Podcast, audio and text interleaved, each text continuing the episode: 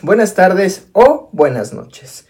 Sean bienvenidos a este primer capítulo de este nuevo podcast llamado Psicomenteando. ¿De acuerdo? Hoy tenemos una invitada especial.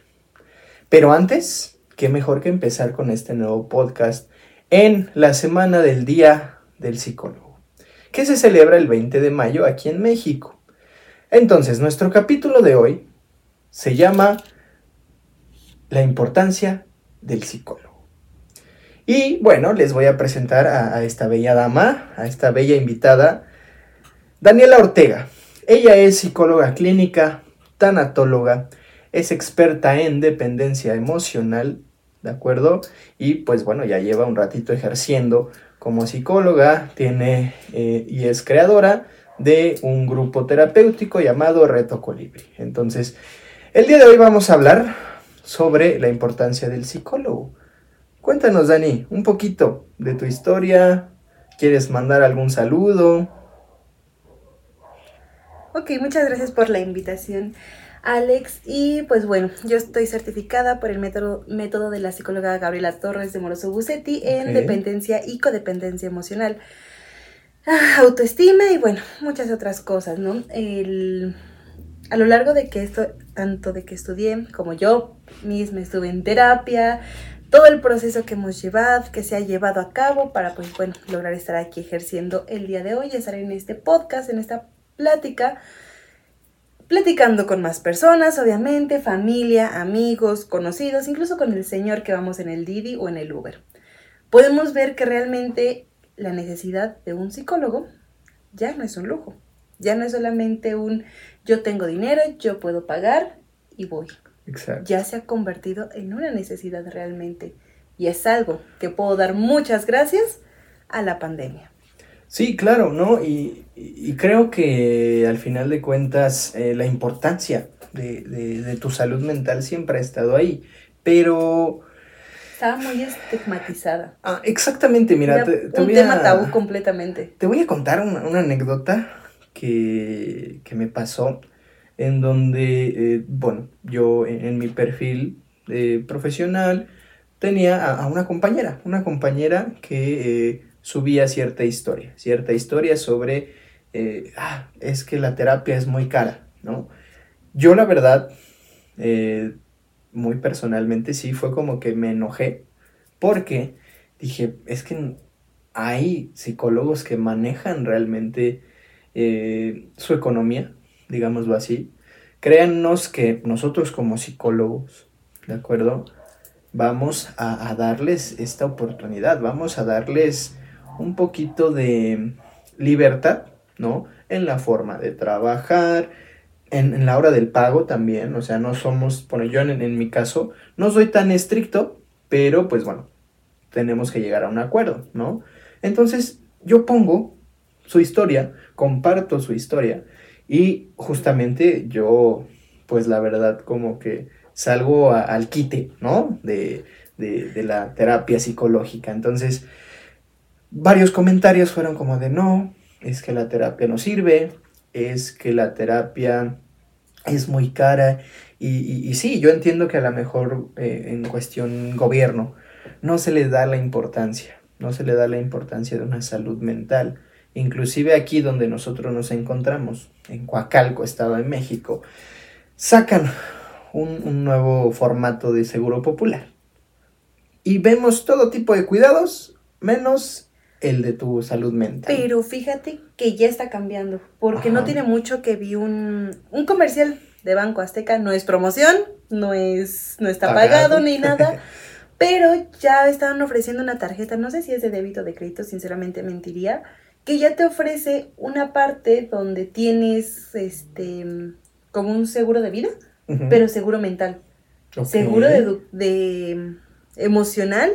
Y yo me quedé así, wow, qué chido, porque entonces significa que realmente ya no solamente es uno o dos los que necesitan terapia. Exacto. Por ejemplo, arrastras de lo que fue lo de la pandemia. Que todavía siguen diciendo muchas personas que la terapia no sirve. Posiblemente no te sirvió el método del terapeuta. O posiblemente fuiste tú quien no tuviste el compromiso, la constancia, etcétera, etcétera, etcétera. Situaciones que pueden hacer que la terapia entre comillas, nos sirva. Exacto. Porque de que algo te sirvió, te sirvió. Que no nos queremos dar cuenta de eso o preferimos echar culpas a otras personas, es completamente diferente, ¿no? Sí, y, y hablas de un tema, por ejemplo, ¿no? Si ahorita yo te pregunto, oye, es que en mi trabajo un psicólogo no me va a servir. Hoy un psicólogo tiene muchas herramientas que ahora, si lo ponemos legalmente, un psicólogo ya empresarialmente es justo y necesario, ¿de acuerdo? Ahorita, si no, si no mal me equivoco, es lo de la norma 035, donde se busca tener una salud mental para sus trabajadores. Pero aquí viene otra cosa, hay que saber manejar cómo voy a trabajar esa parte. Ahora, ahí les va otra experiencia. Yo soy tanatólogo también.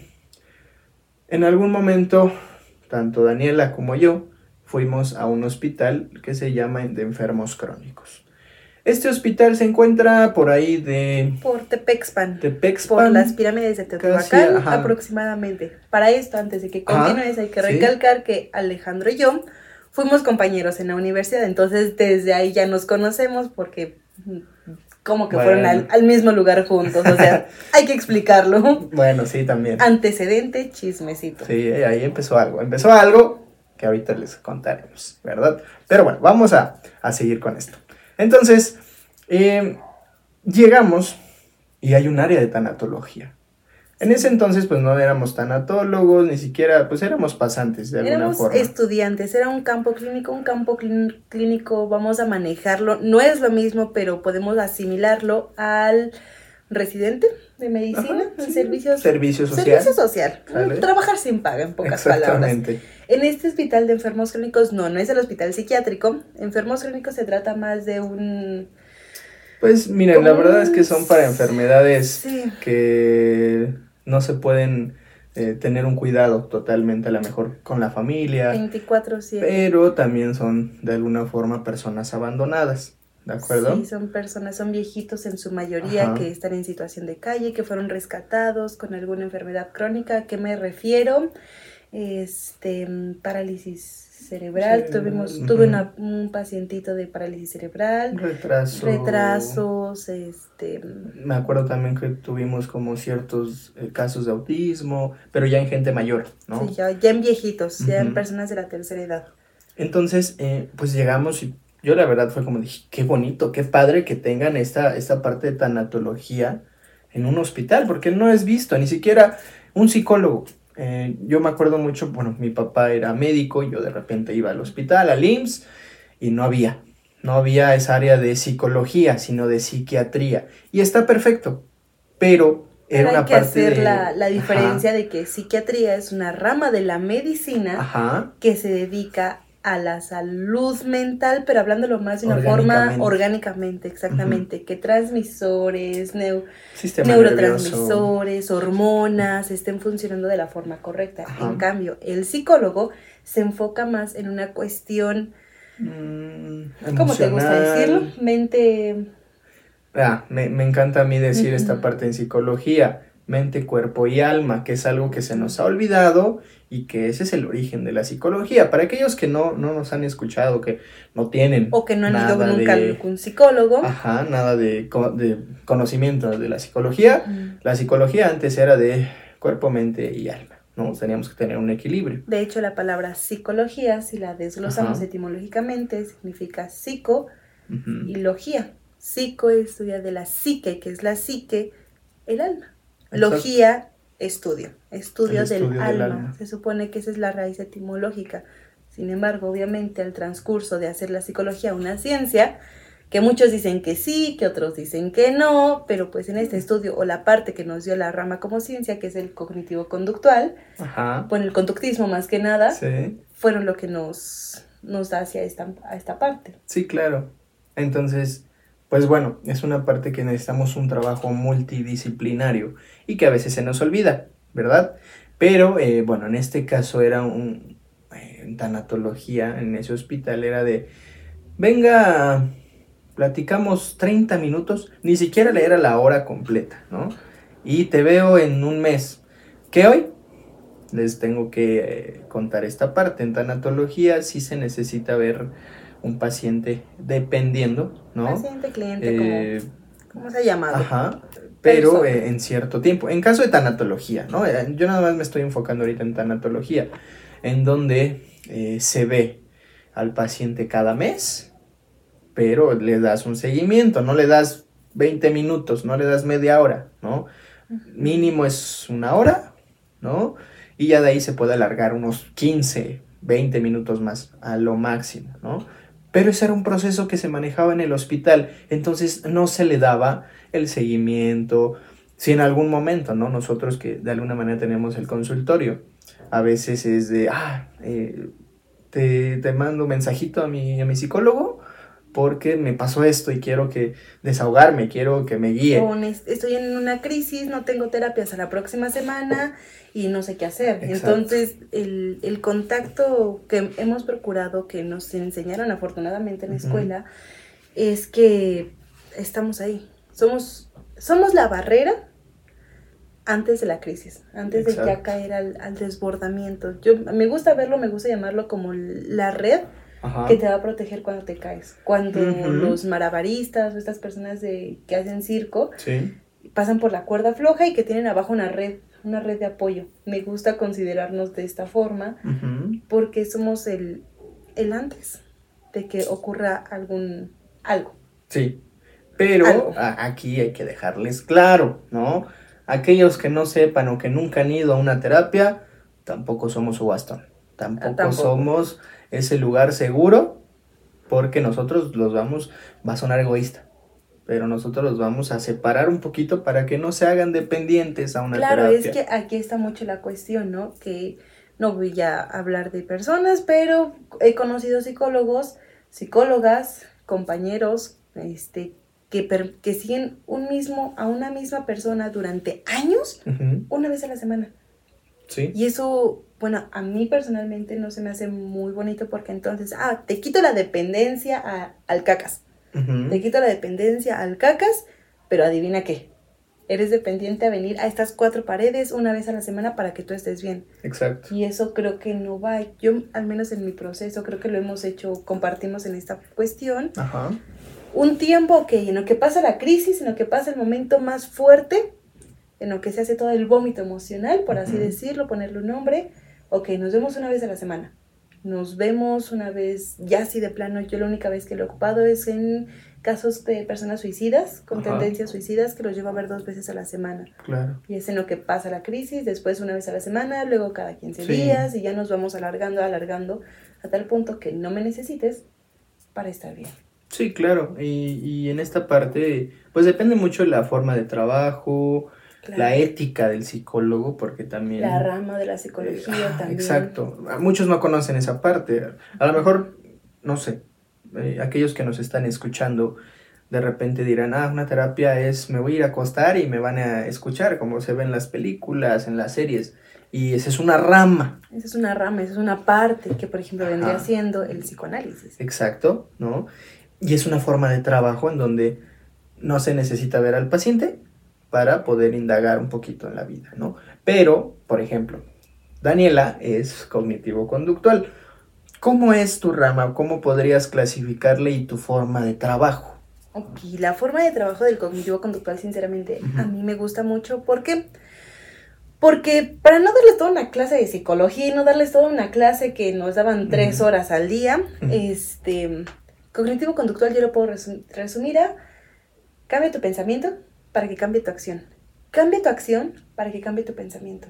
¿Por qué? Porque nos somos una parte cognitivo, que podemos hablar que es el cerebro, Sí. tu forma en la que piensas, en la que vives, en la que te expresas muchas veces, y conductual, lo que hace ese conducto. Claro. Entonces, la cognitivo-conductual, y además, sinceramente, es rápida. Como te vas haciendo consciente de que, ah, me estoy mordiendo las uñas, Necesito un cambio necesito un cambio rápido, ok, ya no me como las uñas, pero me lo paso a, ¿qué te gusta? A mm, morderme el interior de las mejillas. Ajá. ¿ok? Va brincando porque no, no es como tal una adicción, pero la costumbre, el- La ansiedad. la ansiedad, Vaya. la ansiedad, como ya se dice, Sí, que me da mucha risa, sinceramente, la, ay, me va a dar ansiedad, Sí, sí, sí. va brincando y necesita una forma de salir. Ok. El cognitivo conductual se va, se va a tratar de que no brinque, que te hagas consciente de lo que estás haciendo y que haya un cambio favorablemente. Exacto. Ahora, eso es una forma de trabajo. Mm, yo, por ejemplo, soy de la rama Gestalt. Para no hacerles el cuento más largo, ¿verdad? Eh, nosotros nos basamos en el aquí y en el ahora, ¿no? Algo que de igual manera comparto, ¿no? en mi forma de trabajo, por ejemplo, con cognitivo conductual, donde sabemos que hay algo, tenemos que cambiarlo inmediatamente porque esa es la crisis. Eso es lo que de alguna manera... Lo que está pasando aquí ahorita. Ajá, está afectando a la persona o al paciente, ¿no? Pero aquí viene mi rama. Sabemos que hay un origen, sabemos que hay algo atrás. Es que fíjate, yo creo que no puede ser como tal solamente de una, una rama. Exactamente. Yo creo que, o sea, hay diferentes. ¿Qué otras ramas hay? Por ejemplo, está la terapia breve, está este, pues, el humanismo, el existencialismo, este, ¿qué otra, qué otra? Pues el psicoanálisis. El psicoanálisis, el cognitivo, el conductual únicamente. Ajá. Este varias. Hay, creo que me faltan otras dos, pero sinceramente no lo recuerdo en este momento. Sí. Cada una tiene obviamente su enfoque en específico. Exacto. Pero creo que como una, una persona no es solamente como tú lo tienes, la ansiedad la vamos a tener todos los demás, ¿no? Cada persona lo va reflejando de una forma diferente. Sí. Entonces yo creo, yo soy de la creencia que no puedes especializarte únicamente en una rama, que tienes que conocer de varias para entonces poder ahora sí dar un, esta cuestión mente, cuerpo y alma. Ajá. Y entonces ahora sí haces un trabajo completo. Hay unas técnicas de gestalt que me encantan. Una técnica de gestalt que es muy conocida, la, silla, vacía. Que le hablas a una silla, que le hablas a una foto, que le hablas a... A una imaginación. A una imaginación. Hay unas técnicas de cognitivo conductual como por ejemplo, este se llama el ABC, que es A, ¿qué es lo que está pasando ahorita? B, ¿qué puede pasar? C, realmente qué pasó. Exacto. ¿no? En pocas palabras, es algo así. Y eso te da como que el, ah, la ansiedad desaparece por el momento. Sí, sí, y mira, yo por ejemplo como gestalt, la verdad es que agarro muchas de las técnicas o mucha de la forma de trabajo cognitivo-conductual. Una porque aquí Daniela es la que de repente me enseña esa parte, pero es que no es que, ay, la voy a utilizar porque me gusta, no, sino porque el paciente o la persona lo necesita. Les voy a contar un caso. Un paciente llegó, dice, necesito cambios inmediatos. Y yo como gestalt necesito un poquito de historia. Llevamos un, un proceso. un proceso, ¿no? Pero aquí dije, no, si él es lo que está pidiendo, si es lo que está buscando, necesito hacer algo.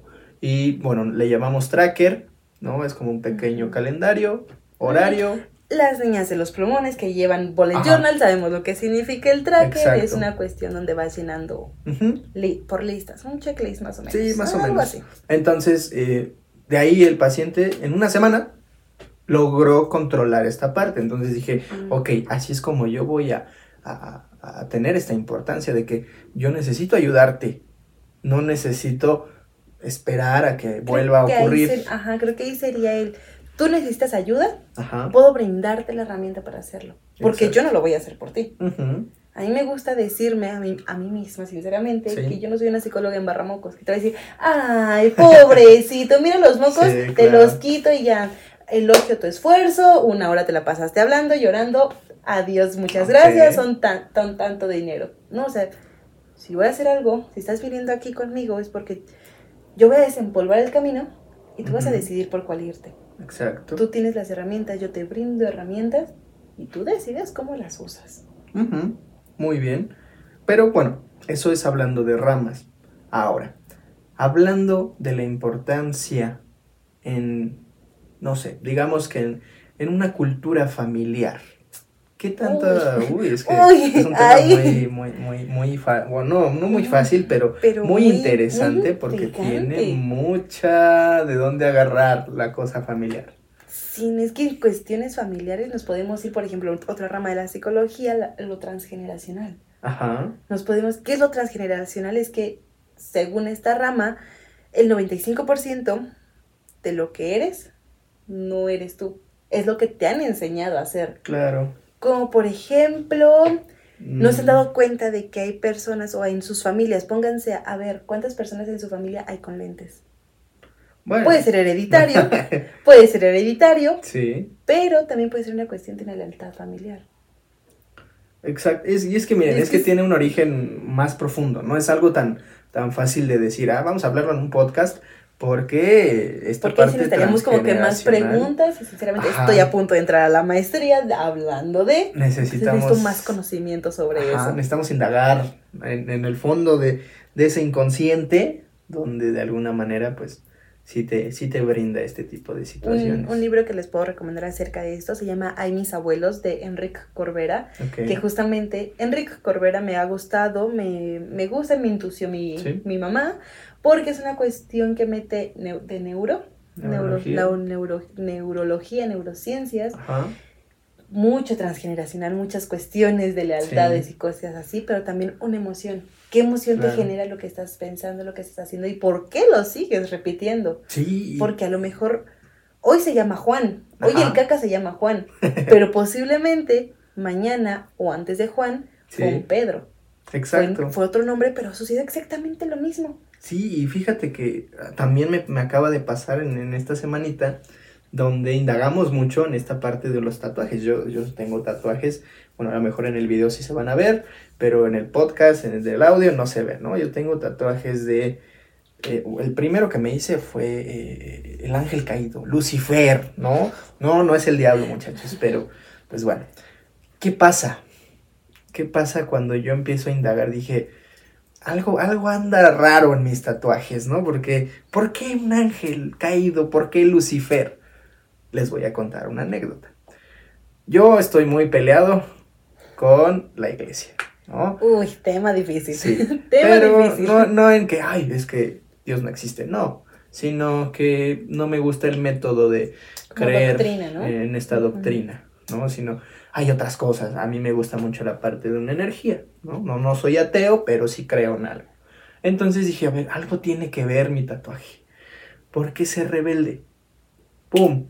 La palabra rebelde fue cuando dije, "Ah, ahora entiendo muchas cosas, estoy rompiendo esta, esta situación transgeneracional donde se me enseña que debo de seguir un patrón, se me enseña que tengo que combinar la ropa, entonces, ¡pum! ¿Qué hago para romper eso inconscientemente? Ah, me hago un tatuaje de Lucifer. Voy en contra de las cosas. Y fíjate Ajá. que es algo muy curioso porque en cuestión adolescentes o niños, Sí, el que siempre llega a terapia va a ser el rebelde.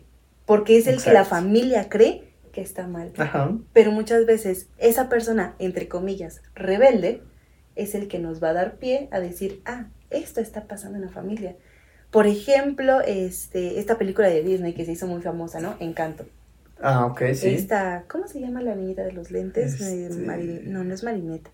Es este... Ella, la, la que no tiene poderes. Sí, claro. No la quiero discriminar por no tener poderes, pero la que no tiene poderes, o sea, ella es el, como que lo que hace que la familia se sienta no orgullosa de ella. Y Agredida. ella agredida, Ajá. busca desaforadamente la aceptación de su familia. Exacto, ¿no? Desaforadamente, y cuando mientras más va investigando y se va acercando, se va permitiendo acercarse a su familia, se da cuenta de que Luisa, ¿no? Sí. Que ella tiene todo el peso, li- literalmente todo el peso de la familia. Sí. La otra es su otra hermana, la de las flores de, ja- flores de jacaranda y no sé qué va la canción. Este, tiene que ser perfecta. Buscan una perfección, recordando que entre más perfectos buscamos ser, más me destruyo. Exacto. Ahora, no todo es cuestión negativa, ¿eh, chicos? No, no Ahora obviamente. vamos eh, desde nuestra perspectiva como yo soy psicólogo en mi familia, ¿sale? Eh, Eso, esa parte cambia mucho, cambia mucho la forma o la perspectiva de las personas. Pero eh, están los dos polos, ¿no? Donde sí te aceptan y donde no aceptan tu trabajo, ¿no? Donde dicen, o sea, sí te creo, pero no, no aplique en mí. Sí, me, me tocó alguna vez una persona que me decía es que soy psicólogo, ¿no? Pero mi familia de alguna manera no cree en la terapia, no cree en esto, y soy mal visto y siempre me contradicen, ¿no? Y la verdad es que era una parte como muy tóxica familiarmente, pero se logró, se logró como trabajar. Ahora, en mi caso, voy a contar mi caso, es donde yo empiezo a leer, empiezo a contarle, ¿no? A mi familia de lo que veía en la escuela, de que, oye, mira, vamos a hacer una mesa redonda, vamos a ver los, La eh, un tema pol- polémico, la eutanasia, Sí. ¿no? Exacto, ¿no? Y había ciertos temas que pues obviamente yo compartía. Y gracias a eso, ¿no? Yo logro que mi mamá, en este caso, vaya a terapia. Entonces, tuvo que ver mucho mi hermana, ¿no? Porque mi mamá era un poquito necia, ¿verdad? Pero era una parte donde mi hermana eh, le dice, tienes que ir. Yo es como le, le di toda esta parte de, mira, esto te va a ayudar, te va a cambiar. Y vaya, fue una parte donde ahora todos dicen, es que la terapia es muy buena, ¿no? Y antes era mal visto, ¿no? Es que volvemos a lo mismo, la cuestión de los tabús, muchas veces la, la cuestión generacional es la que te dice es que un psicólogo era, es para locos. Y si nos damos cuenta, realmente la facultad de medicina es muy joven. Digo, de, perdón, de medicina, de psicología. La Sí. cuestión tiene 80 años, a lo Es, mucho es aquí una en ciencia México. muy joven. Aquí en México es muy joven, 80 Ajá. años es la edad, em, no sé, de... No es que ni siquiera mi mamá, mi mamá tiene, ses- va a cumplir apenas 60 años. Sí, una, vaya. O sea, es realmente me- joven. La gente, bueno, en este caso los abuelitos, fue cuando empiezan a, y es por eso que no era bien vista. Y tenemos cuentos de terror aquí mexicanos, como el, los hospitales psiquiátricos, ¿no? Que, que eran para locos, que ahí solamente se encerraban los locos. Si nos vamos a otras partes del mundo, por ejemplo, España, que está muy, muy en Perfecto, punta, ¿eh? Argentina, este, Canadá, pues ni se diga, ¿verdad? Eh, Fíjate que Perú también. Perú también tiene... Si alguno de ustedes que nos escuchas de Perú, Perú ahorita Tiene un muy buen- un auge muy importante. En la psicología está muy bien, la verdad. La cuestión de la salud mental es completamente diferente. Sí. Fíjate que en Chile estaba, estaba leyendo un poquito y en Chile también ya empieza a haber esta gran importancia que a lo mejor, por ejemplo, México eh, todavía sigue caminando, ¿no? Pero en otras partes del mundo ya empiezan en... en- Por ejemplo, vamos Ajá. a uno, a uno simple. En Sí. Estados Unidos hay un consejero por cada grado. En algunas escuelas, mínimo lo que se ve. Sí. Sinceramente, eso no es suficiente. Pero ahí sí te voy a contradecir un poco. Hay casos donde, por ejemplo, en Estados Unidos, tengo pacientes, para aquellos que me están escuchando, muchos, muchos saludos. Hola. Hola, ¿no? Este, para aquellos que, bueno, tengo pacientes de Canadá, Estados Unidos, que viven allá, eh, el servicio de salud En general En es carísimo, carísimo. Algo que a lo mejor cuando ya estamos allá empezamos a valorar, ¿no? Es como cuando se nos va el agua y dices, híjole, ahora valoro bañarme, Es ¿no? que hay pros y contras como Ajá. todo, ¿no? O sea, es, es la situación. Y aquí en México posiblemente apenas, Ajá. apenas está saliendo toda esta cuestión de, de, de salud mental, de darle realmente una importancia a un psicólogo. Exacto. Porque seamos honestos, todavía hay personas que llegan a pensar que es para locos. O que Sí. ir a un psicólogo significa exactamente me acuesto y te cuento toda mi vida. Ajá. Cuando pues no es... Si nos contamos la vida, si Sí. reímos, si lloramos, a lo mejor, pero no es, no es de lo que se basa únicamente la terapia. Exacto. Y, y aquí entra nuestra parte como personas y como profesionales, donde tenemos que pelear eh, la importancia, ¿no? Yo, por ejemplo, a lo mejor suena broma, ¿no? Pero yo tengo amigos, uno que es ingeniero y otro que es eh, administrador de empresas. Y siempre bromeo con ellos donde, oye, es que yo como psicólogo te voy a dar un papelito para ver si eres apto o no. Para todos nuestros, nuestros amigos de recursos Ajá. humanos, ahí está. Entonces, eh, para el puesto, ¿no? Y es una parte donde a lo mejor lo vemos como broma, pero es algo que dije, tengo que darles a entender que también esto es muy importante. Sí, porque dicen, ah, psicología, no ves matemáticas, qué fácil. No, sí. Realmente no, es complicado, lleva Ajá. su complejidad. Cada carrera lleva su complejidad, obviamente. Claro. Pero también esta cuestión de la psicología, yo recordaba el, el tratar de entender todos los escritos, por ejemplo, de Freud. Que es, Mm. que es alguien conocido, Netflix sacó una serie, pues, de hecho, ay, Netflix. Mm, está- Ah. es que está muy padre. A mí me encantó la serie porque No. le entendí. Yo le entendí Bueno, es ciertos le aspectos. entiendes siendo psicólogo y conociendo, por ejemplo, los, este, ay, ¿cómo le decía los? Um, las, las clasificaciones. No, los tópicos. etapas. Los tópicos, etapas. Las etapas Bueno, psicosexuales. sus, sus propuestas de Freud. Vamos a ponerle así porque no recuerdo exactamente la palabra que se utiliza, pero le entiendes. Yo la vi con mi mamá Ajá. Y mamá, sinceramente, no le entendió. Me traté de poner desde su punto de vista porque seamos honestos. Una vez estudiando psicología y más especi- especializándote en esta parte clínica, no vuelves a ver, leer ni escuchar algo igual. Sí. Porque ya empiezas a ya empiezas a buscarle inconscientemente a ver qué está pasando. Y es que, y es que esa parte, ¿no? En esa serie, eh, yo debatía con Daniela, ¿no? Donde es que a mí no me gustó. Y yo dije, "Ah, a mí me voló la cabeza porque eran detallitos que muchos no van a entender, ¿no? Así de, ah, es que la sexualidad de Freud. Y dije, pum, eso yo lo leí, ¿no? Sí, o sea, Pero lo, lo lo capichas, lo entiendes porque lo Ajá. leíste, porque lo estudiaste. Aparte- pero sinceramente, para ponerlo Ajá.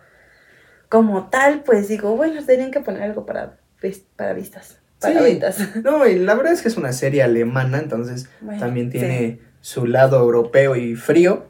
Entonces, pues mucha gente no, no le agradó. Frío para nosotros, Ajá, para esta exacto. parte, para esta cuestión, los que nos escuchen por acá de Latinoamérica, frío para nosotros porque estamos muy acostumbrados a, uy, como neto, al contacto al final Ajá. del día. ¿no? Entonces, pues bueno, esa es una parte ya muy importante, ¿no? En, en la cuestión familiar, ya hablamos un poquito, eh, pues digamos, del empresarial, ¿no? Donde, pues eh, ahorita ya como ley aquí en México sí se necesita tener Sí, un ya cuidado. como leí está estipulado en la norma 35 que tienen que, que tiene que haber un, Ajá, un régimen, un test, una prueba donde diga, ah, tus trabajadores mantienen una buena salud y pueden, por lo tanto, son más productivos.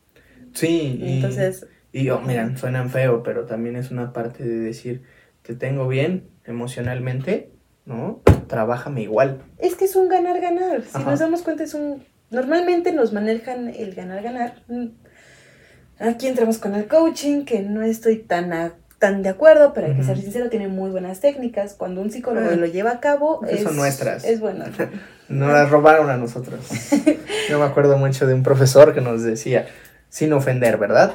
Ese fue el profesor, no yo. Donde nos decía, es que los pedagogos son nuestros hijos, ¿no? Yo me quedé así de, pues, ¿por qué no? No, ah, es que ellos, ellos conocen la parte de los niños, eh, nosotros también, ¿no? Créanos que sí sabemos, por ejemplo, se nos enseña mucho en cuestión niños, adolescentes, adultos, eh, inclusive hasta medicar, pero no debemos.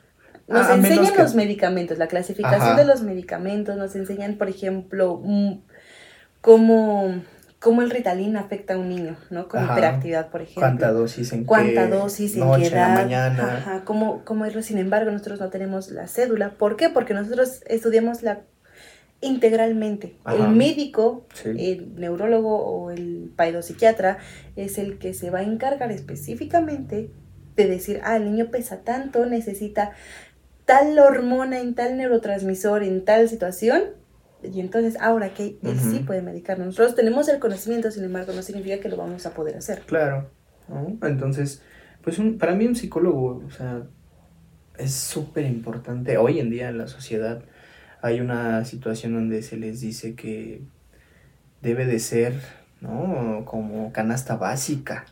Y Sí. sí debería, sí debería, pero vamos a hacer una diferencia, ¿no? Digamos que la terapia te cuesta 250 la sesión y no queremos gastar en una sesión. Pero el domingo, ah, la barbacoa, ¿cuánto te sale el kilo de barbacoa? 300 pesos. La voy a pagar inmediatamente. O sinceramente, nosotras, niñas, o sea, pues aquí en cámara enseño mis uñas, sinceramente. ¿Cuánto nos cuestan unas uñas acrílicas? Yo, por ejemplo, me pongo Hellish. El Hellish, justamente ayer Ah. me lo fui a hacer, fueron 130 pesos. 130, ok. Fueron 130 de la aplicación de mi Hellish Estuvo barato. y no me hice el de los pies. Todavía me hace falta ir a hacerme el de los piecitos. O sea, ¿fueron pero 130 nada más 130 por por, las uñas.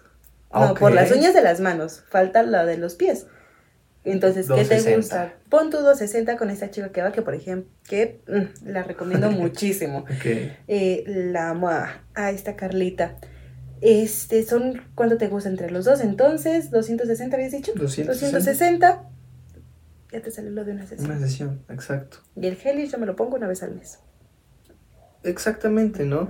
Y no es algo de, oye, tienes que venir dos veces a la semana a terapia. No, No, le digo, para muy- aquellos que les, raro. aquellos terapeutas que les digan, te necesito ver cinco veces a la semana, no les crean, es un mal terapeuta. Porque Red flag. yo necesito darte, espacio para para aplicar las técnicas. Digo, la única cuestión en la que yo, yo personalmente como psicóloga, pido que sean más de una vez a la semana es por tendencias suicidas. Porque ya hubo antecedentes de suicida, este, o este problema muy severo, muy un problema alimenticio muy severo. Ok. O, o, una ansiedad de verdad muy severa, pero en cuanto yo detecto ansiedad muy severa, prefiero mandar y hacer el trabajo con, conjunto con un psiquiatra. Sí, claro. Y hay que ser honestos también, porque eh, la verdad es que existen muchos colegas que son engañosos, que te van a hacer dependiente a su terapia. Eh, por ejemplo, a mí me llegó una paciente, ¿no? Por ahí, si en alguna ocasión me escucha por aquí, eh, donde pues ya venía de un proceso, un proceso, entonces yo no le podía mentir, le digo, oye, es que vienes con un proceso bien trabajado, no es necesario que te vea cada semana, te voy a ver cada dos, ¿sale? Entonces, de alguna manera, eh, pues em, empecemos a, ser honestos con nosotros, con nuestra profesión y con los pacientes o con las personas, porque también eso nos va a brindar una, ¿cómo les diré? Un trabajo muy honesto y un trabajo donde te vayan a recomendar realmente. Realmente. Para los psicólogos que, por ejemplo, nos dedicamos a la terapia, em, que no estamos en un, en un, lugar, en un establecimiento, en una clínica, en un hospital, particulares, no hay mejor recomendación que la que va a pasar de boca a boca. Porque sí, nos pueden encontrar en TikTok, pueden encontrar la publicidad y puedes decir, ah, ok, aquí está. Pero ¿cuántas personas realmente llegan? Ajá, exacto. Es, me han llegado más pacientes tanto para mi reto colibrí, que es un, es un taller de seis meses de autoestima, me han llegado más por recomendación claro. que por, que el, que por publicidad, sinceramente. Sí, exacto. Yo, por ejemplo, yo que tengo eh, mi canal de TikTok con más de que 100 mil seguidores, ¿no? Pues la verdad sí te llegan, pero fue como que una me vio en TikTok y de ahí empezó a, recomendar. ahí empieza la recomendación. Entonces, pues sí, eh, trabajen bien. Trabajen bien aquellos que sí están escuchando y quieren ser psicólogos o no son psicólogos, de todas maneras trabajen honestamente, ¿no? Y aquí podemos entrar a red flags de un psicólogo. Ok, hablemos de esas red flags. Red flags, creo que lo primero que debemos de pedir es cédula. Cédula. Título y cédula. Mm, Seamos honestos. Sí, sí, es que legalmente hay muchas personas que se venden como psicólogos y no lo son. Hay personas, eh, eh, a eso me refiero, ¿no? Porque, por ejemplo, sinceramente, cuando yo empecé a trabajar, obviamente no tenía mi, mi cédula profesional, mi título apenas estaba en proceso. Ajá. Pero tuve a personas, que personas titulados psicólogos, que me ofrecían este acompañamiento. Hubieron profesores que estaban conmigo en, en esta cuestión de ofrecer terapia. Ajá. Y respaldaban mi trabajo. Y, y, creo que eso es un abuso, ¿no? Porque, bueno, a mí también me ha tocado así personas que ni siquiera eh, son psicólogos, este, que nada más tienen preparación en coaching y, y, van y te, trabajan en que, ah, es que tus emociones, todo va a salir bien. Y dices, no, espérame, tengo que decirle al paciente también que algo está mal algo que no, no, cuadra en tu vida. Ser honesto, ser congruentes esta cuestión de red flag, creo que lo primero es, asegurarte que tengo una preparación buena. Exacto. Hay personas que sí no necesitan el papelito de titulación para no ser una un excelente terapeuta. Terapeuta, no psicoterapeuta. Exacto, y es que también creemos que por ser psicólogos ya vamos a dar terapia. No. Ah, hay ramas. Educativa, empresarial, de investigación, la clínica, que es la que te permite dar terapia. Ah, exactamente, ¿no? Porque sabemos que lo más, eh, bueno, yo lo que he visto es como psicólogos, este, ¿cómo se les dice? Generacionales, este, bueno, psicólogos como generales, ¿no? Entonces dices, bueno, ok, tengo que tener una preparación para saber tener un contacto con la persona, porque no nada más es venir y platicar, sino es conocer el, lenguaje verbal, el lenguaje corporal, el lenguaje inclusive de, ninguna palabra, de que no hay ninguna palabra, del silencio. El, silencio, la interpretación de los silencios, este, quieras o no las técnicas Las Ajá. técnicas no son las mismas. Hay personas que puedes decirlo es rojo y te van a caprichar que es Sí. rojo, pero hay otras que no te van a caprichar que sea rojo, ¿no? Exacto. Ahora te va mi otra red flag. El tipo de pseudociencias que a veces ut- utilizan. No es porque yo esté peleado, pero en la psicología necesitamos ciencia y necesitamos que sea comprobable. Porque si yo vengo y te digo, oye, es que el alma es así y así, ¿cómo me compruebas que es el alma?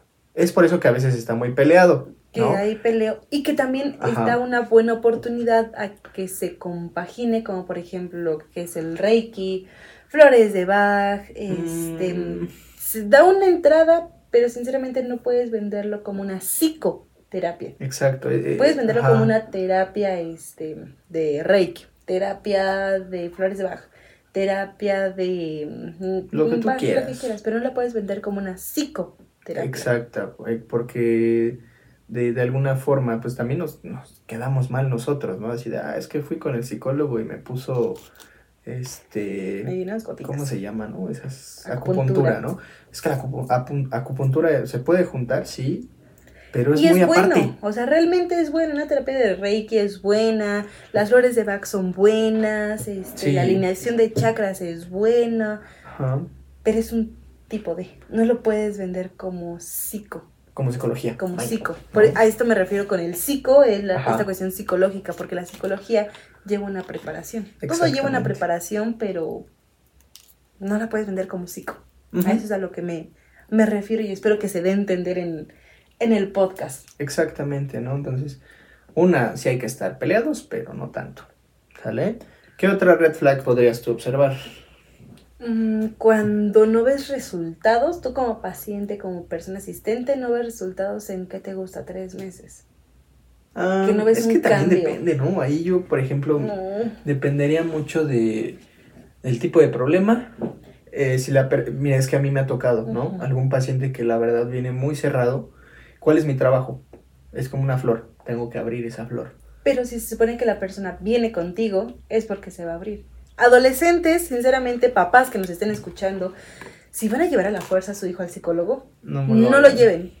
No Hubo lo una vez una experiencia que nos tocó. Yo atendía al- a los papás en pareja Ajá. y Alex atendía al, Al chico. al chico, al adolescente. ¿Qué tenía el pequeño? ¿Como unos 14? ¿13? 14 años, sí, me más o parece. menos aproximadamente. Y llegan los señores y me, dije, me dicen, no, es que mi hijo no quería venir, le tuvimos que decir una pequeña mentira piadosa. Sí. Y me casi de, pues que le dijeron, ¿no? me dijeron, no, es que eran las 8, no, como las 9 de la mañana. 9 de la mañana. 9 de la mañana y dijeron, no, es que este, te vamos a ir a comprar un celular, cámbiate. ¿Y cuál? ¿Y cuál llegó el, al Llegó celular? Llegó a terapia. Sí. O sea, no hagan Sí, eso. también no, no, no les mientan porque No a veces voy, eso, imagínense, sí. hasta a mí me duele escucharlo así, "Ah, Sí, así voy no- por un celular y me llevan a terapia. Qué decepción, manchen, hermano, la verdad. Sí, Es como cuando te decía, vamos a ir al parque y cuál te tocaba No, vacuna. sí, o- o sea, o- no. Abre tu boquita porque es un chocolate y te metían la medicina. o me acuerdo mucho de una, una, una situación así de, "Ah, si no te tomas el... Era bacalao, imagínense. Era en el kinder. Me acuerdo muy bien, es un trauma que un día vamos a tocar. me, me daban una cuchara de bacalao. Yo así de, oh, qué asco, ¿no? Entonces, imagínense algo así con terapia. No, Es- pues es obviamente no va a funcionar. Y eso hace que no creamos en la psicología, muchachos. Y ahí donde dicen, no, es que a mí la terapia no me funcionó, pero realmente, o sea, como terapeuta tienes que dar resultados Sí. en un tiempo. Ex- ah, eh, es, yo, ajá, yo la cambiaré en esa parte. ¿Qué tanto resultado me está dando? Eh, tanto como Yo, por psicólogo ejemplo, a como mis, paciente. a mis pacientes, a las personas que vienen conmigo, vienen en crisis, seamos honestos, venimos Sí, en crisis claro. y lo que queremos es salir de la crisis, sentirme bien. Yo les digo, no te voy a curar en una semana. Me encantaría poder curarte, así Ajá. como una heridita, me encantaría hacerlo. Me encantaría darte paso uno, paso dos y paso tres. Y abra cadabra, patas de cabra, está Ujú. súper bien. Sí. No, no hay. Pero lo que sí te puedo pedir es que si tú eres constante, si tú te comprometes con la terapia, porque también antes les especifico, lastimosamente soy una psicóloga que deja tarea. Ok. Lastimosamente dejo tarea, pero no son escribir 100 veces, no debo decir mentiras, son Pero, leer libros, ajá. ver películas. Yo y creo esto que ya eso lo es mejor lo como- tocamos en otro... Yo creo que eso es una tema. parte muy necesaria, ¿no? O sea, porque yo te voy a dejar tarea de que controles tus emociones, a ver cómo podemos modificarla, ¿no? Es como darle una prueba digamos que se me ponchó una llanta, voy a probar qué tanto me arreglaron la llanta, porque también Mm. puede que, que no funcione de esa forma, entonces la Exactamente. cambiamos. Yo les digo, entonces yo les digo, si se comprometen en esta cuestión, yo les prometo que ven un poquito. Un poquito. Si sienten un 10 de dolor, les prometo que va a bajar a un 8 en Ajá. cuatro semanas. En cuatro semanas, no en una. Ajá, En cuatro semanas, que es lo que viene siendo un mes aproximadamente. sí, claro. Yo les aseguro que mi trabajo, nuestro trabajo en conjunto, porque no es solamente mío, yo solamente tengo conocimientos de técnicas, pero el trabajo es continuo, es mutuo. Claro. Si tú te comprometes esa parte, tú ya tienes la mía. Entonces te puedo decir que en cuatro semanas puedes de un 10 bajar a un 9, a un 8. Ok, bueno, Y sí. esto va a depender, obviamente, también Ajá. que tanto se, se extiende la terapia Sí, y claro. que tanto no se extiende. Sí, por ejemplo, ahorita yo les voy a explicar, ¿no? Una terapia breve es máximo 12, ya así exagerando Mucho. sesiones, pero también hay que darle cierto tiempo, ¿no? Por ejemplo, en tanatología, que es cada mes, aquí sí no entraría esta parte de, ay, es que en tres meses, porque en tres meses apenas llevamos tres sesiones, Ujú. pero también es, es esa Es parte que de la implica, tarea, ¿no? implica Donde- mucho esta cuestión de ¿para qué? Ajá. Un psicólogo para... ¿Cuál es mi Ok, o sea, objetivo? Ah, Vas al dentista y dices, ah, quiero una limpieza. Voy a un, un dentista que haga limpiezas. Ajá, no y todos ahí los entra... dentistas son los que hacen la retiración Sí, de muelas. ¿Cómo se ortodoncia. llama? Ortodoncia, no todos lo hacen. Exacto, y es algo que, por ejemplo, yo como paciente, ¿no? ¿A qué voy? ¿Cuál es mi objetivo? Es algo que a lo mejor no se maneja, pero es necesario en las terapias de decir, es que yo busco esto. Porque a veces vamos y, por ejemplo, ¿no? Me ha pasado a mí que he ido a terapia. Nosotros como psicólogos, Tenemos que ir esa a es, esa es terapia. otra red flag. Ahorita vamos a hablar de esa. Ahorita, ahorita vamos a Pero eso. eh, de alguna manera yo tengo que buscar un objetivo. ¿Para qué lo hago? ¿No? O sea, ¿por qué voy? Nada más si voy a ir a hablar, pues no. ¿Para qué voy a trabajar? Por ejemplo, la terapia breve mencionabas, o sea, ok, ¿cómo se trabaja una terapia breve para los que tengan duda? Es, por ejemplo, yo únicamente quiero trabajar que me siento muy mal después de mi ruptura amorosa Ajá, y lo único que quiero trabajar es la ruptura. claro. Aunque yo como terapeuta breve voy a, vamos a trabajar únicamente la ruptura, no qué te llevó a sentirte mal, sino Claro. la ruptura. Y ojo, no lo van a superar nunca en su vida. Vamos a aprender a vivir con ello. Exactamente. Las pérdidas, los pérdidas de cualquier estilo, no lo superas, solamente aprendes a vivir con ello. Exactamente. Exacto. Vale. Sí, sí, sí. Ahora, vamos con otra red flag. Esta cuestión de terapeuta tiene que ir a terapia. Sí, Sí. es muy necesario para aquellos que tengan amigos, que son psicólogos, o que vean que mi psicólogo de repente se enoja porque eh, regresé llora con mi ex, ¿no? O que llora O conmigo. que llora conmigo, ¿no? No nos quedamos exentos porque somos seres humanos, pero es necesario trabajar mis emociones, ¿sale? Como psicólogos necesitamos trabajar mi humanidad. ¿sale? Quitarme esta etiqueta de soy psicólogo y yo lo sé todo. No, No. Es que fíjate, es esta cuestión abarca, abarca mucho terapia, de- de psicoterapeuta, tiene que ir a terapia, porque una, tú vienes conmigo para que te sostenga. ajá, Un tiempo que te recargues en mí. claro. Ok, yo como terapeuta, por más triste que sea tu historia, no me puedo poner a llorar contigo. Porque estás buscando en mí la fortaleza que te hace falta a ti. Ajá, entonces es algo ¿Puedo que reírme? "Ah, Puedo reírme, sinceramente me ha pasado en terapia que me boto de la risa junto con la persona. Sí, es normal. No me burlo de él, sino que, por ejemplo, me cuenta juntos. algo, nos reímos juntos, me, cuenta algo chistoso, algo que él le da mucha risa o que le pasó y se bota la Sí. carcajada, es inevitable que a mí, Sí, claro. que a mí no se me bote, pero por ejemplo, en esta cuestión del llanto, yo estoy aquí para darte fuerza, Claro. para que veas que si hay otra forma de ver las cosas, si hay otra forma de hacer las cosas, si hay otra forma de vida, pero no voy a llorar contigo. Exactamente. Entonces, pero para que esto no suceda, yo ya tuve que haber trabajado ese tema. Todos los seres humanos tenemos temas. Persona que te diga que ya estoy 100% bien es mentira. Seamos Claro. honestos, nunca somos obra terminada. Siempre hay algo que me va a hacer volver a sentirme o a destantearme. Claro. Y eso es natural. Es natural, es, es, es la vida. Sí. Sin embargo, yo como terapeuta tengo que estar lo mayor capacitada emocionalmente para no tumbarme contigo. Ok. Sí. Porque si no, imagínate, vienes con una psicóloga a llorar por el cacas y la psicóloga se pone también a llorar por sus cacas, imagínate, ¿no? Sí. Imagínate, son... Vamos por un helado. Pero bueno, vamos con una un- última red flag. Para ti, ¿cuál sería otra? Una importante. A ver, otra. Mm,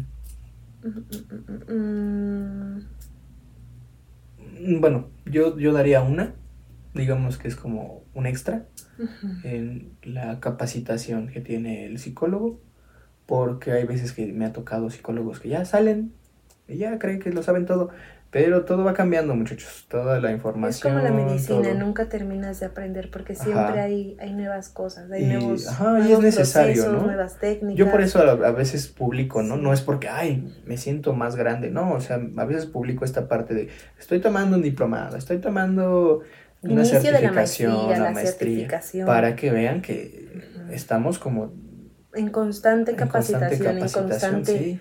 aprender. Aprender nunca dejas de, de hacerlo, Sí. ¿no? Pero la forma en la que ya aprendes después de la carrera, después de que ya terminaste oficialmente Oh, sí. toda tu preparación, ahora sí viene lo padre, porque entonces ahora tú mismo eres el que te interesa hacerlo. Claro. Ya no es una imposición, Ajá. ya lo empiezas a hacer por ti mismo. Una última red flag, ahora sí, última, ¿cuál podría ser? Mm, es que ya hablamos de todo. Es que tratamos, Ahora vamos tratamos a- de abarcar todo lo máximo. Vamos a abarcar ahora desde fuera, ¿no? De que, por ejemplo, ¿no? los pacientes o la- las personas te ven desde fuera, ¿cuál sería una red flag? Bueno, para mí, ¿no? Es eh, esta parte de estar presentables, ser puntuales. Es algo que de alguna manera yo sé que a muchos se nos va a cruzar donde... Hay cosas a lo mejor donde ya no está tu control. Sí, ¿no? Por ejemplo, hay Pero- sesiones que sabemos que van a durar una hora, que se pueden alargar, eso, eso sí, eso va a pasar en todos lados. Lo recomendable es que no, pero somos Ajá. honestos, van a haber casos específicos, sesiones aisladas Sí. donde sí te vas a... Sí, te vas a y alargar. eso es parte del psicólogo. Pero aquí yo, yo me refiero a cómo está presentablemente, cómo se viste, cómo se peina. Y no Porque es que sí- si quieres, si tiene el cabello pintado, si tiene tatuajes, sino que no vas a llegar a pijamas. Eh, ajá, es que, por ejemplo, he conocido algunos psicólogos que son muy hippies, la verdad, ¿no? Y que tienen rastas y que la verdad se ven un poquito pandrosos, pero es parte de, a veces, ¿no? Yo me acuerdo mucho que mi papá me decía, oye, es que en la facultad de, de psicología vas a ver puro marihuana. Y dije, espérame, espérame, yo no soy marihuano. Sinceramente, la escuela es una cosa. ¿Quién le Sí. da? Soy. Sí me gusta arreglarme, me gusta maquillarme, me gusta ponerme taconcitos, me, me gusta, pero sinceramente en la universidad no. Sí, Iba claro. todos los días de tenis. Y, para mí, ajá, y para mí es como una falta de respeto, ¿no? Donde con el paciente dices, bueno, si me voy de pijama, no sé. Hay veces que yo, por ejemplo, he dado sesión, pero si les digo, ¿no? Oye, es que, ¿qué crees? Vengo de otro lado y traigo una gorra, o vengo eh, con una playera, no pasa nada. Porque yo sé que a lo mejor, por ejemplo, una terapia en línea, ¿no? Tampoco me va a ver todo el cuerpo. A, todo, a todos nos pasa, ¿no? Todo esto que se abrió de la. Todo esto que se abrió del home office. Ajá. No, salieron infinidad de memes de que por acá arriba bien con corbatas, con moños, bien guapos, y abajo en, boxer. en boxer. Sí. Abajo en calzones, Pero en pijama es- y eso. de alguna manera darle que esa presentación a tu trabajo, ¿no? Y eh, suena feo, ¿no? No es porque juzguemos, pero sí también te va a dar. Como te vean, te lastimosamente está muy. Sigue muy estigmatizado el que como te ven te tratan. Sí, claro. Y por ejemplo, a mí me ha pasado que me han dicho que yo me veo más chica de lo que. de mi, de mi edad en realidad. O sea, yo Sí. mido unos 56. Empecemos por ahí. Empecemos por ahí. Mido, mido una sana distancia. Sí. Mido una sana distancia, sinceramente. Ok. Me dicen. Hay personas que son mucho más altas. O señores, señores, me dicen, es que tú que me vas a venir a decir a mí. Eh, sí, claro. si tú estás más mocosa que yo. Ah, ok, entonces necesito buscar una presentación, buscar una forma en la que me Sí. vean, me vean como un igual. O sea, cuando es adolescente es, ah, ok, me puedo, puedo ser un poquito más libre de, mi- de vestir, puedo vestirme un poquito más fresca. Cuando es niños, obviamente es mucho más cómodo, pero sí va a ir muy de acuerdo a esto. Sí, claro, ¿no? Y por ejemplo, ¿no? Hay veces que hay psicólogos y psicólogas que he visto y digo, "Ey, peínate tantito. Yo sé que a lo mejor todo el día has tenido sesiones, pero date un tiempo. Son un minuto, nada más para darte un peinado y ya. Un, un salivazo. Sí, ¿no? Un salivazo todo lo arregla. Entonces creo que eso, eso es muy, muy importante eh, en cuestión de la importancia, ¿no? De, de un psicólogo, porque psicólogo. sí, sí, sí te van a ver, ¿no? A mí me ha pasado donde, no crean que, ah, por ejemplo, aquí en el video, pero aquí en, en- en audio a lo mejor este, no, no me ven, pero yo tengo barba. No crean que tengo la barba porque me hace ver bonito, ¿no? O me veo más guapo. No, sino que de alguna manera me hace dar esa presencia de, ah, ok, es alguien más grande. ¿no? Porque también estoy chiquito, no estoy tan grande, ¿de acuerdo? Entonces, eh, bueno, esa parte sí, sí va ayudando y ver la forma, ver la forma en cómo cada quien tiene su estilo, ¿no? A lo mejor yo rompo estos paradigmas de que hoy me acuerdo mucho de una ma- maestra que nos decía, no, es que los tatuajes ustedes no pueden estar No tatuados, ¿no? Niñas no pueden pintarse el cabello, Las tienen que ir siempre re- relamido, nada de traer uñas. Yo me quedaba así de, ¿por qué? O sea, Es También soy presencia, ¿no? Y yo, por ejemplo, en tatuajes, me acaba de llegar un paciente, me dije, es que busqué a alguien que rompiera esa eh, eh, bueno, cuadratura. cuadratura, ajá. Entonces dije, por fin alguien, alguien que llegó y, y me dio la razón, ¿no? Es que fíjate, toda esta de cuadratura o esta cuestión de presencia Ajá. se va a ir juntando con cuando nos dieron en la psicología una ciencia. Claro. Cuando nos dijeron en cognitivo, con. ¿fue el cognitivo conductual o fue el cognitivismo? Cognitivismo. Conductual, ¿no? Conductual, ajá, fue esta cuestión conductual, donde como se hizo, obviamente, proceso de investigación, entonces debía de tener cierta presencia. Sí, y creo claro. que desde ahí empieza el, el paradigma de que un psicólogo debe ser tan de tal forma. Exactamente. Va a haber psicólogos, para ya ir un poquito cerrando, ¿qué te parece? De todos colores, olores y sabores. Sí. Va a haber psicólogos de- que abunden, pero creo que sí es importante, si vas a ir a psicoterapia, Ajá. verificar que sea un psicólogo. Exactamente, ¿no? Y pues bueno, también para ir cerrando, pues bueno, vayan a terapia. Vayan Por a- favor, vayan a terapia. Vayan a, a dar un poquito de importancia a su salud mental. Está muy bien manifestar, está muy bien que le pidan al universo, está muy bien la ley de atracción, pero de nada sirve si no haces algo para hacerlo. Exacto. Y les voy a decir algo que me dijo una paciente. Vayan creando sectas de terapia, ¿no? Vayan diciendo, ve a terapia para que cambies algo, porque sí, sí es necesario. Fíjense, también eh, una psicóloga me decía, a esta psicóloga que les comento, Gabriela Torres, me decía, ¿quieres, eh, ¿quieres tener una buena relación amorosa? ¿Quieres estar bien? Ok, ve tu autoestima. Tu autoestima es el espejo de tu pareja. Ok, perfecto. Entonces, quieren relaciones amorosas, saludables, sanas, sin toxicidad. Vayan a terapia primero ustedes. Sí. Eso mejor. les va a dar un estándar Exacto. más alto y les va a ampliar la mente en muchas cosas. Muy bien, Dani. Pues muchas gracias por asistir. Muchas gracias eh, por compartir este espacio. Eh, nosotros eh, empezaremos a, a crear este contenido para aquellos que nos escuchan, para aquellos que nos ven.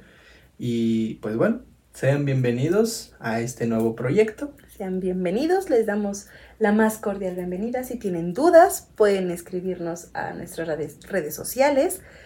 Sí, dinos tus redes, Dani. Mis redes sociales aparezco en Instagram como Ajá. Sic Dani Ortega y en Facebook como Daniela Ortega, psicóloga. TikTok. TikTok igual Sic Dani, Ajá. Sic Dani Ortega. Ahí me pueden encontrar, pueden hacer preguntas. Perfecto. Alejandro, pues ya dinos tus redes sociales, Bueno. aunque ya la mayoría las va a conocer, Sí. obviamente. bueno, este, me pueden seguir por Instagram en guion bajo Alex Holguín. En TikTok me pueden encontrar como Alex Dread, se escribe, se pronuncia Dread, ¿no? Pero así, así se pronuncia. Y en Facebook eh, me pueden buscar eh, tanto en, en un Facebook personal como Alejandro Holguín o directamente en la página que es SIC Alejandro Holguín. ¿De acuerdo?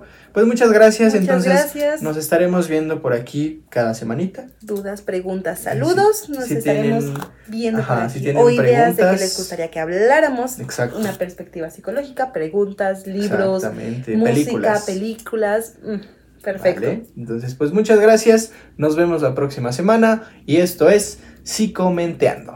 Hasta la próxima. Bye.